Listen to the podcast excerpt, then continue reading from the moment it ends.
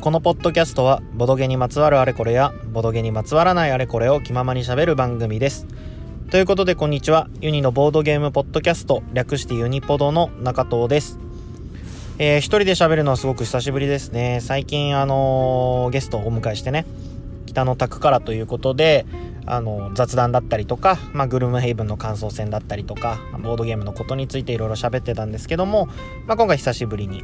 一人で喋ろうかなと思います。今回は、えーと、1月にプレイしたボードゲームに関してを振り返りながらこんなゲームでしたみたいなこと喋れればなと思います、えー、今年からはプレイログを Scrapbox っていう何て言うのかなウェブサービスみたいなのを使って管理するようにしてるんですけど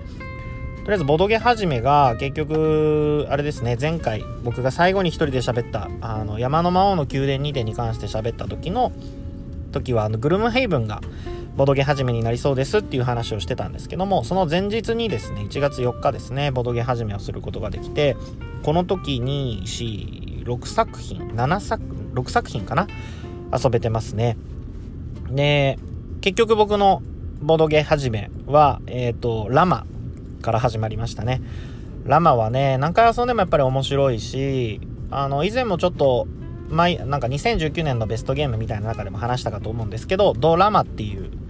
選択ルールですね。オプションのルールを入れるとすごく僕好みになるというかギュッと締まった感じがして面白くてこの時もこのドラマのルールで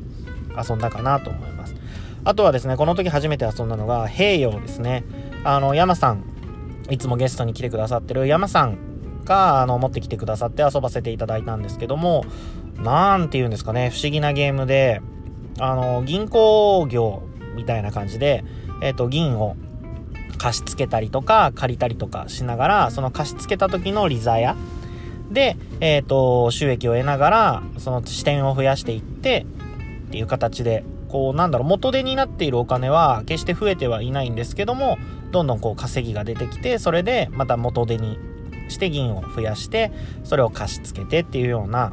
なんとも本当に銀行業みたいな感じのロンダリングをしているような感じですごく面白かったですね。で遊んでる最中はすごいうまくいってんな自分と思いながらいやこれ勝てたでしょとか思ってたんですけど蓋を開けてみるとね何点差かで確か菊蔵さんに負けたのかな？菊蔵さんパッと見あんまりうまく回ってるような感じしなかったんですけどね。なんで負けたのかわかんない。悔しいんですよね。でどうやらあのー、まあ、山さんが言うには平洋を2回遊んでから拡張を入れると拡張抜きではもう遊べなくなるよみたいなすごく評判がいいよっていう話なので、まあ、もう1回ねあの拡張なしで遊んでから拡張入りもね遊ばせていただければなと思ってる作品ですね。かなりタイムライン Twitter のタイムラインでもね評判が良くてこうなんか今までにない不思議なゲームですっていうような評判だったんですけども僕がそんな感じもなんかちょっと不思議な感じのゲームでしたね。まあ、詳しくはいつかどこかでねきっと山さんあたりが喋ってくれるんじゃないかなとは思うんですけども。であとこの時、えーと、トレジャーアイランドですね。宝島、えー、最近日本語版が発売されたあのゲームですね。えっ、ー、と1対複数みたいな形で宝箱を隠した人と探す人っていうのに分かれて実際に共通のボードにこうコンパスだったりとかペンでこう書いていく感じですね。マップにえ書いちゃっていいのって思いながら遊ぶんですけどこの半径この何メートルのエリアを探索しますみたいな感じで円を描いてその中に宝箱があるかないかみたいなのとかを繰り返していく感じのゲームなんですけどこれもまあ面白かったですね。まあでも多分ありえるのは一撃で見つかってしまってなんじゃこのゲームってなっちゃう可能性はゼロではないけどあとまあ能力差がそこそこあるので何て言うのかな。まあ勘違いしてたりとかそうですね。面白かったんですけど刺さるほどまでではなかったかなと正直。っていう感じですね。ああいうまあ何かを探す系のゲームで言うと、まあ、クリプティッドがすごく一番好きっていうのがあるのであと僕がもう点で見当違いの場所をずっと探しつつ羽目になってたっていうのもあるのでまあ再戦希望ではありますね。悔しいままなのでもうちょっと惜しいところまで行きたいなと。攻めて惜しいところまで行きたいなと思ってるゲームですね。で、あとは、えっ、ー、と、It's, uh, It is a Wonderful World かな。あの、エンゲームズさんが日本語版を発売するということでアナウンスがされている It's a Wonderful World ですね。っていうカード、カードゲームですね。カードをドラフトして遊ぶゲームなんですけどこれはねすごく面白かったですねあの山さんと菊蔵さんとの3人で遊んだんですけどもインストも簡単で、まあ、カードを、えー、何枚だったかな？7枚ぐらいをドラフトをしていってこれを建てる建築予定としておくかもうそもそも建築予定とせずにそのまま廃棄して資源として資源を得るかっていう感じですね。で、えっと、自分がもともと持っている生産能力っていうのにプラスして建物を建てていくとそこに生産できる資源が増えていきますよっていう形なんですけど生産される資源っていうのがこう段階的になっていて一番最初はまあこんにゃくみたいな色した白いキューブだったかなが生産されますと。で、その次に黒が生産されます。みたいな感じで、こう順番に生産されていくんですけど、まず資源が生産された段階で、その資源を使って建物を建てるかどうかっていう選択ができると。で、そこで建物が建てられることができたならば、例えばじゃあ、1個目の生産、資源の生産で建物を建てれましたと。で、その建物は次の資源を生産してくれますよってなると、次2色目の生産をする時にもすぐその効果が使えるんですよね。そういった形でこうコンボが組めるというか、うまいこと計画的にやっていくと、こう、1個目の資源で建物を建てて、その建てた建物で2個目の資源を建てる、増やす、増やすと。で、その増えた資源が、えっ、ー、と、結局そこで建物をまた建てることができて、3個目の資源に影響を及ぼすみたいな感じで、こうなんだろう、うまく伝えられないんですけど、こうぐるぐるぐる、うまいことコンボが決まっていくのが気持ちいい感じですね。で、全部で多分4ラウンドで終わりなんですけど、こうちょうどいい塩梅なんですよね。もう1ラウンドあればもっと気持ちよくなれるのにっていうところで終わるっていう感じがとても気持ちよくて。で、かつ、あの、なんだろう、最初は自分のやりたいことやっていく感じで遊ぶのが一番いいかなとは思うんですけど、慣れてくると、両隣の人だったりとか、他のプレイヤーの状況っていうのを把握して、ちゃんとカットすべきところはカットした方がいいとか、あとはすごく特化をすると、例えば黄色に特化するとあの点数が黄色で稼ぎやすくなるとかそういった指針みたいなのもあってなんだろうな簡単なドラフトゲームでインストも簡単だしプレイ時間もそんなに長くないしサクッと遊べるんだけど悩ましさがしっかりあってあと気持ちよさもちゃんとあると。で、えっ、ー、と、まあ、いろんな戦略の取り方ができるからリプレイ性も高いっていうような感じのゲームでしたね。ね、キック版にはどうやらあのなんかシナリオじゃないけどキャンペーンモードみたいなのが入っていてどうやらレビューを見ているとそのキャンペーンモードの評価がすごく高いのかなと思うんですけどあのきっとねエンゲームさんから発売されるリテール版にはそのキャンペーンモードみたいなのは入ってないのかなと思うんですけどそれを抜きにしてもシンプルに面白いようなゲームでしたねあのまあこれは僕買うかなと思ってますできっとうまいこといけば、まあ、拡張みたいな形でそのキャンペーンモードを発売してもらえるのじゃないかなとは思うんで、それもね、期待して購入をしようかなとは思ってます。いつもワンダフルワールドはね、ドラフトゲーが好きな人とかにはおすすめだし、ドラフトゲーをやってみたいっていう人にもおすすめですね。まあ、あとは、なんかスライムレースとか、あの、シュピールっていうゲームとか、なんかいろいろ遊んだりしましたね。で、それ以降はもうほんとグルームヘイブン祭りですね。もう次の日1月5日からですね、グルームヘイブンをしこたま遊んで、今シナリオ何個ぐらい遊んだかな ?6 個か7個ぐらい行ったのかな？遊べてます。で、グルメヘイブンの感想だったりとか、そういったものは、あの、雑談だったり、グルメヘイブンの、まあね、ちょっとネタバレもあったりするんですけど、あの、皆さんと喋ってる北の宅からの方を聞いていただければ、わかるかなとは思うんですけど、グルメヘイブンね、面白いです。あの、散々ね、飽き飽きてきてるでしょとか言われるんですけど、あの、かなりハマってますね。あの、ただ、なんて言うんですかね、すごく僕体力を使うゲームではあるんですよね。他のゲームと比べて、こう、なんかエネルギーを持っていかれるというか、すごく多分自分の中で感情移入をしてるからなのか、あまり表には出してないんですけども、なんかすごくエネルギーを持っていかれるゲームで、まあ遊んでてすごく面白いなと。ねゲームシステムのところで言うと、あの、よくあるフィギュアを使った、あのー、まあ、なんていうのかな、TRPG 系のゲームなのかなと思ってたんですけど、実際のところはハンドマネジメントの要素が強くて、手札から2枚を選んで、で、その2枚を、えっ、ー、と、2枚、カードにはそれぞれ、えーと、上段と下段のアクションがあって、カードを2枚出して、どちらかは上段のアクション、どちらかは下段のアクションを行うっていうのを、えー、プレイヤーと、プレイヤー全員が行ってであと敵の行動もあってっていうような形ででその行動順位はその出したカードに書かれている数字どちらかを行動の優先順位ですっていう形で提示をして、えー、アクションを行っていくっていう感じなんですけどまあカードをね使っていくのでで要は手札最初は持っていってるカードですね。僕だったら僕のキャラクターだったら12枚持っていけるんですけど持っていった12枚を最初は全部の中から選べるんですけど2枚使うと残りの10枚の中から。そこからまた2枚使うと8枚の中からっていう風にどんどん減っていくと。で、まあ、コンコルディアよろしくえーと、手札山札捨てたカードを、えー、全部回収しますっていうアクションに1アクション使うみたいな感じですね。でその全部回収しますっていう時には1枚捨てなきゃならないしでその1アクション使ってしゃ、えーと手札を回収するんじゃなくてこう何て言うのかなサブアクション的な効果で回収をすることもできるんだけどその時もランダムで1枚捨てられると。なので手札がどんどんどんどんこう選択肢が減っていく感じでなんだろうな強いカードはしかも二度と返ってこない。ディスカードですね。破棄をしなきゃならないっていうような効果もあったりしてこうどこでどういう風にどの効果のカードを使うか。で、えー、とどこで休息をするのかとかどこで回収をするのかとかそういった部分がすごくこう何て言うのかな有機的に組み合っててというか面白いうん、語彙力がないんでね、面白いですとしか言えないんですけど、まあ、思ってたのとちょっと違ったなっていう感じですね。もっと普通に、あの、相談とかしながら、いや、ここ前に行った方がいいでしょとか、あいつ攻撃した方がいいよねとか言いながら、ただただ遊んでいくだけなのかなと思ってたんですけど、ハンドマネジメントの様子が多くて、で、あと、どどめさんが漫画で書かれてたんですけど、その、相談をするのも、具体的な相談はしちゃいけないんですよ。こうじゃあ僕今から出せるカードの行動の優先度がすごく早い1とかなんでまずあいつ殴りに行きますねとかみたいなことは言っちゃダメでいやあの敵は俺に任せろ。俺が真っ先に動いてあいつを仕留めるからみたいな感じで相談を言うのは大丈夫なんですけど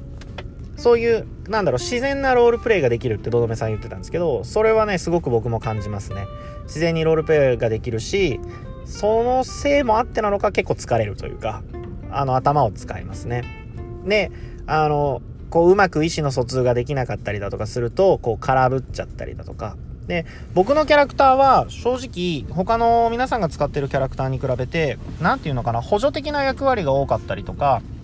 どちらかというと、その、出した2枚で、あの、どんなアクションも取れるっていう印象が僕の中では強くて、近接攻撃もできるし、遠距離攻撃もできるし、サポートにも回れるしっていう感じなので、結構、どういう行動を取ろうかなっていうのに迷いはあんまりしないんですよね。どちらかというと最初に決めててあと待ってるっていう感じなんですけどどうなっても大丈夫なようにはできるっていうタイプなんですけどまあキャラクターによってはわあそれちょっとされるとそこ邪魔だなとかあ自分今この手番ですることなくなっちゃいましたとかが起きてくるんででもそれも多分シナリオを重ねていくごとにキャラクターの特性が見えたりだとかそのパーティーの能力だったりそのプレイヤー自身のこう何て言うのかな？プレイヤー自身の性格だったりとかが分かってくるとどんどん意思の疎通が取れて面白くなってくるのかなと。そういう意味でもすごくロールプレイしてて面白いしまあ BGG1 位なのはまあ納得ですよね。面白い。面白いです。であれですね。シナリオもあのしっかりと練られているような感じで物語がちゃんとあるんですけどその物語もこの間ポッドキャストの中で喋ったかな。ポッドキャストの後に喋ったのかもしれないんですけど今要は海外ドラマで言うと僕らがいるのは1話が終わって2話の頭ぐらいじゃない？っていうところなんですよね。1話目で、えー、主人公だったり、まあ、敵が出てきて主要人物の紹介をしながら、えー、1話完結のシナリオが終わったみたいな形で。で今2話目に入ってこれがきっと大きなストーリーの伏線というかうねりになってくるんじゃないかなみたいなこうシナリオに今入ったところですね。でプラスまあいろんなキャラクターだったりとかこう世の中その主人公たちを取り巻く環境っていうのが見えてきてっていう部分なのでここから物語がどう動いていくのかがすごく楽しみだしまあ逆に逆を言うとその大きなうねりっていうのにこう自分が乗っかれるのかどうかが、まあ、ちょっと不安だったりもするんですけど、まあ今後のね、展開がとても楽しみなので、まあ、まずは今メインで動いているシナリオに乗っかって進んでいければいいかなとは個人的に思ってますね。でまあ途中途中ね荒くれ者たちなんで、まあ、宝箱をダッシュしに行くようなサブイベントだったりとかそういったものもやっていければなと。まあ、僕のキャラクターが今持ってる目標っていうのがその卒業引退ですね。するまでの目標っていうのがだいぶ時間がかかりそうなので僕はこのキャラクターとなかなか長いこと付き合っていくことになるんじゃないのかなとはまあ思ってます。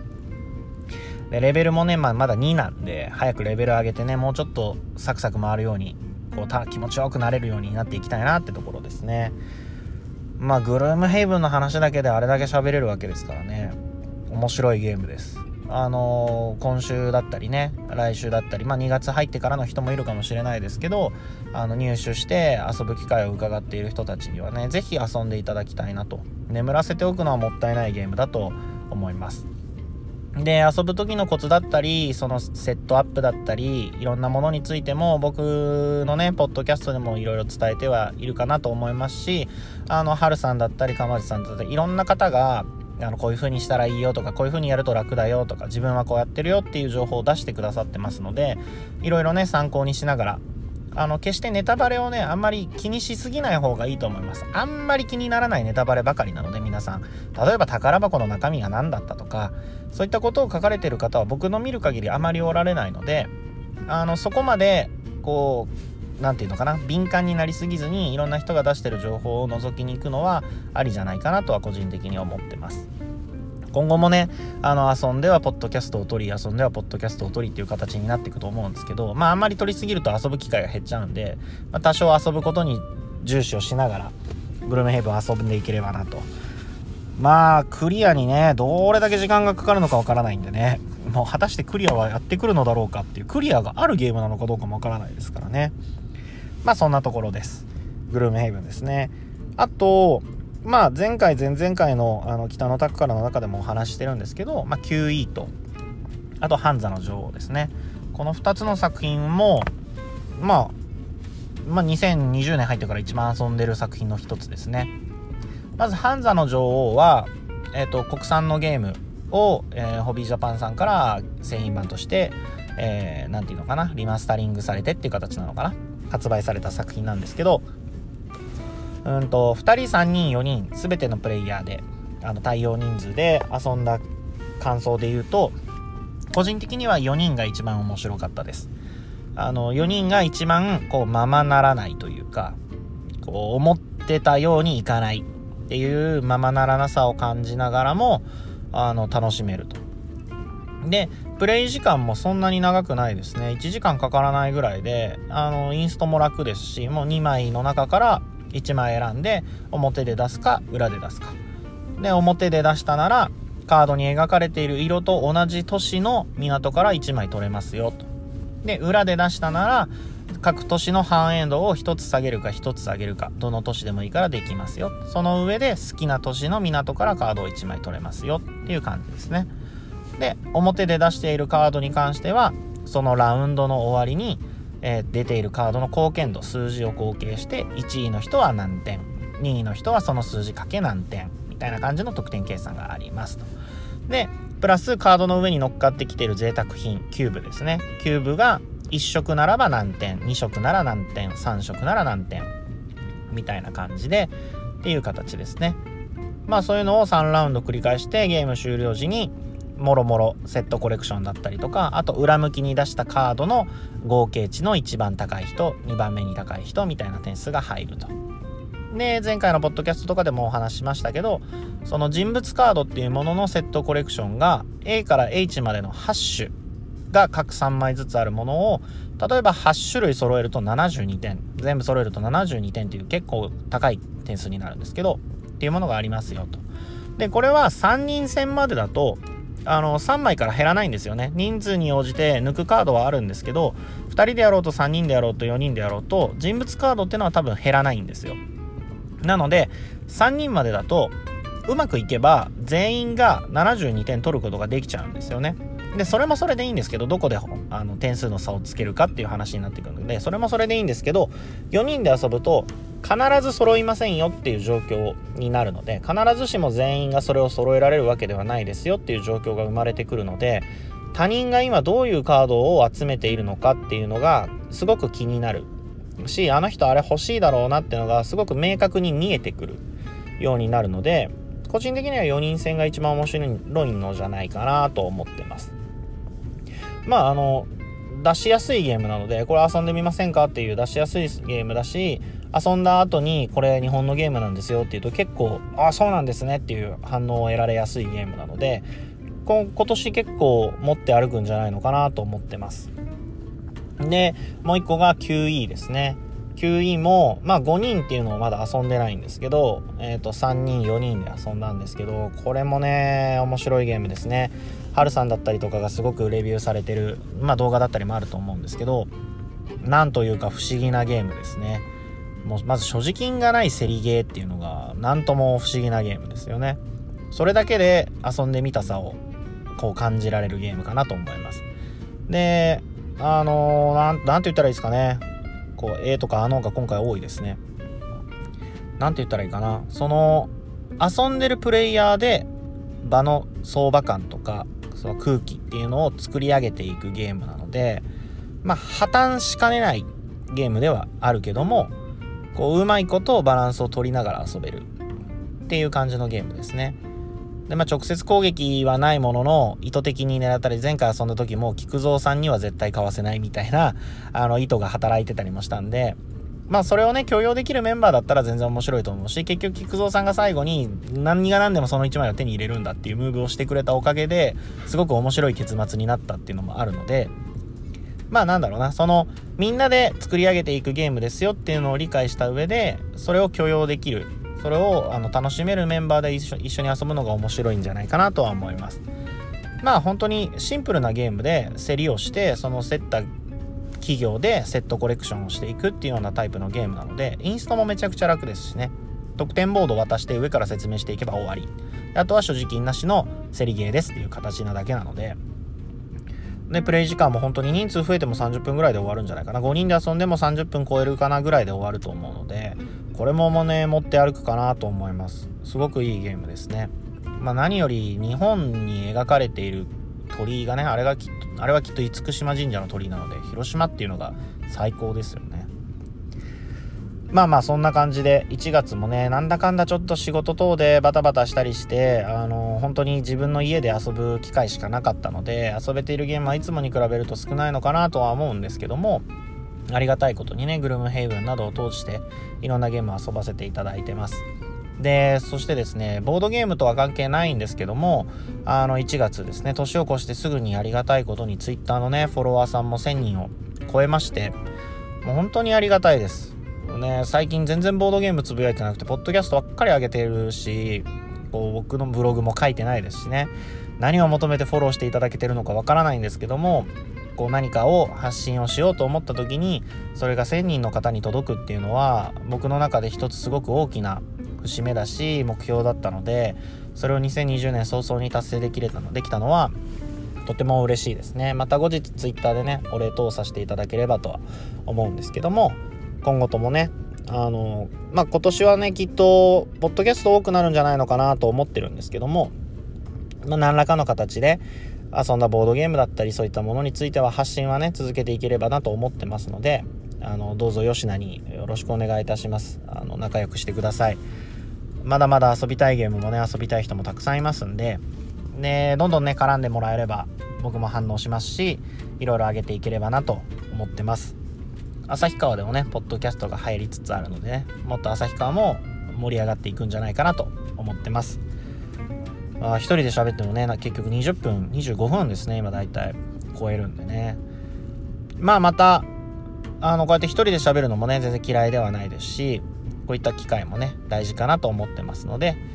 次回はどっちかな？一人で喋ってるかもしれないですし、あの、皆さんで喋ってるかもしれないです。何かボードゲームをね、遊べたり購入したりとかしたら喋ろう、喋ろうかなと思ってます。あの、ぜひね、ツイッターで、ハッシュタグ、あの、ユニポドであったりとか、あの、ポッドキャスト聞きましたとか、あの、ハッシュタグつけてつぶやいていただいたり、あの、僕のポッドキャスト更新しましたっていうものにリプライ飛ばしていただいたり、またあの匿名でねマシュマロ等でコメントいただければすごく励みになりますあの頑張ろうって思えるのであの気軽にコメント通していただければありがたいです。またね次回も聞いていただければと思います。まあ、今回は1月のね遊んだゲームについて振り返るという回でした。また是非次回も聴いていただければなと思います。お付き合いいただきありがとうございました。中藤でした。